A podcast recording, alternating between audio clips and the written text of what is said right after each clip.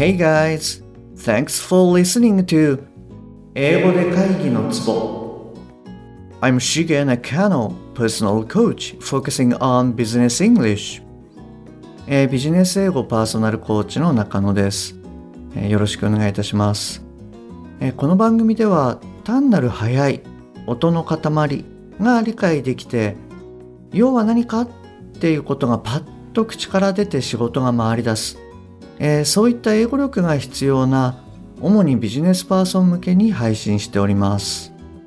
はい、えーじゃあ今日はですね、えーチャプター2ということではい、あの前回までの続きからやっていきたいなと思います。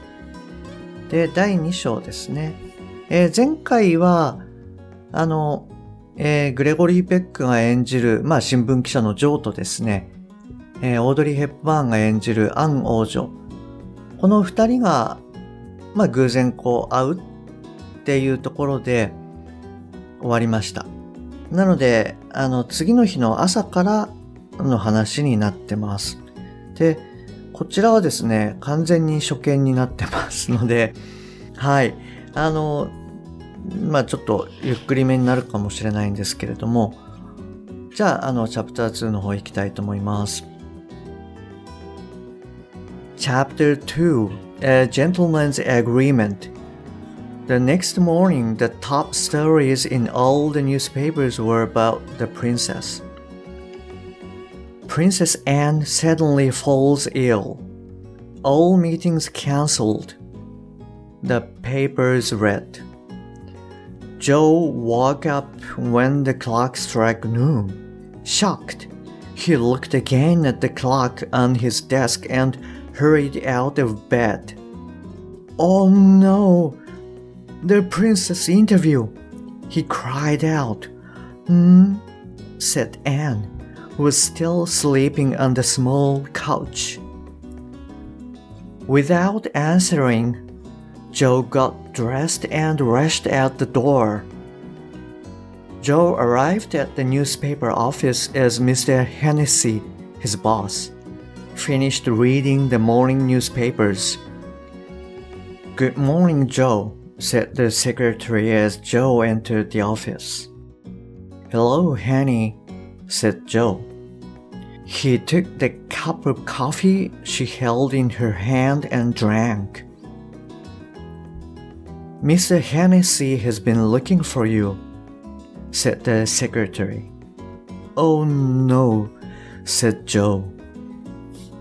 He took a piece of bread from her desk. He ate it as he went to Mr. Hennessy's closed door. Come in, said Mr. Hennessy. He sounded very angry. Joe and the secretary shared worried looks before Joe opened the door and went in.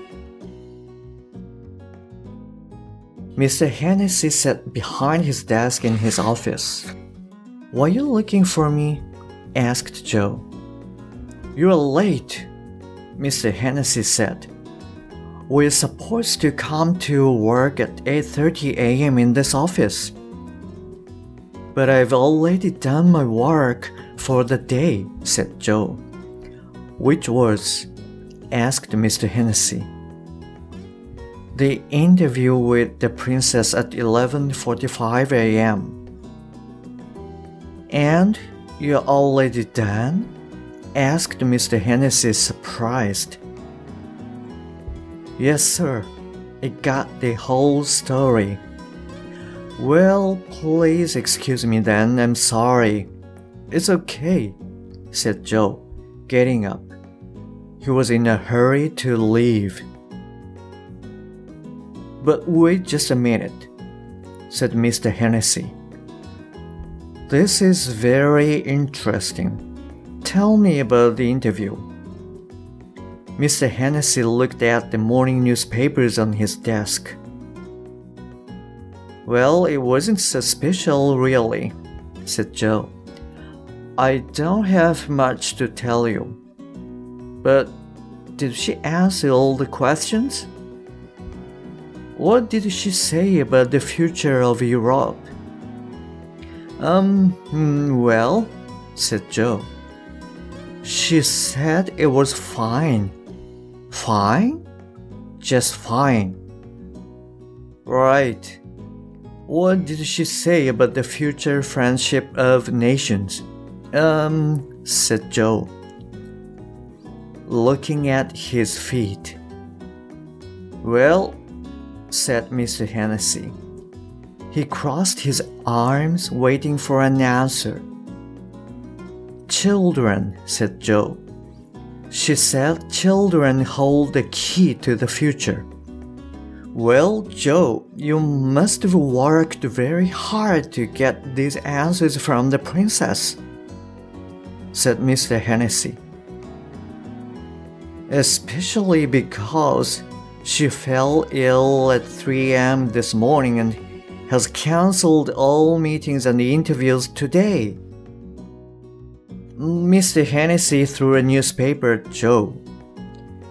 If you ever woke up on time and read the morning news, you would know this. Mr. Hennessy yelled. But instead, you come into my office late and lie.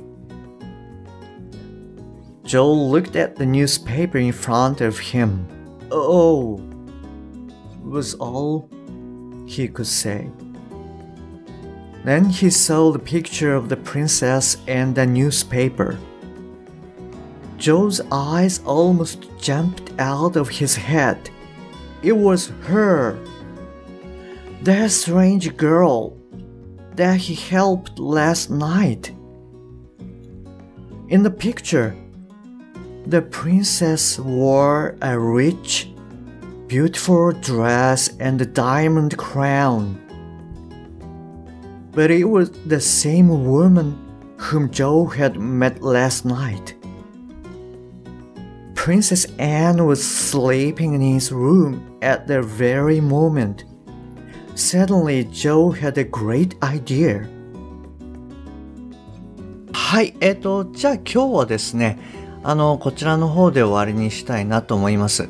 で、残りの第2章とですね、あと、まあ、第2章の概要ですね。えっ、ー、と、そちらはあの次回、えー、まとめてお届けしたいなというふうに思っております。はい、あの、今日もですね、えー、最後までお聴きいただきましてありがとうございます。えー、この番組に対する、えー、ご意見、ご感想、もしくはこんなことやってよっていうことについては、え、番組の説明欄にあります、え、LINE のアドレス、こちらのとお友達になっていただいて、え、ご連絡いただけると嬉しいです。もしくは、アットマーク、しげ -eng -eng-coach、え、アットマーク、しげ -ing-coach こちらの方で探していただけると出てくると思います。Okay, that's all for today. Thanks for listening. See you next time. Bye bye.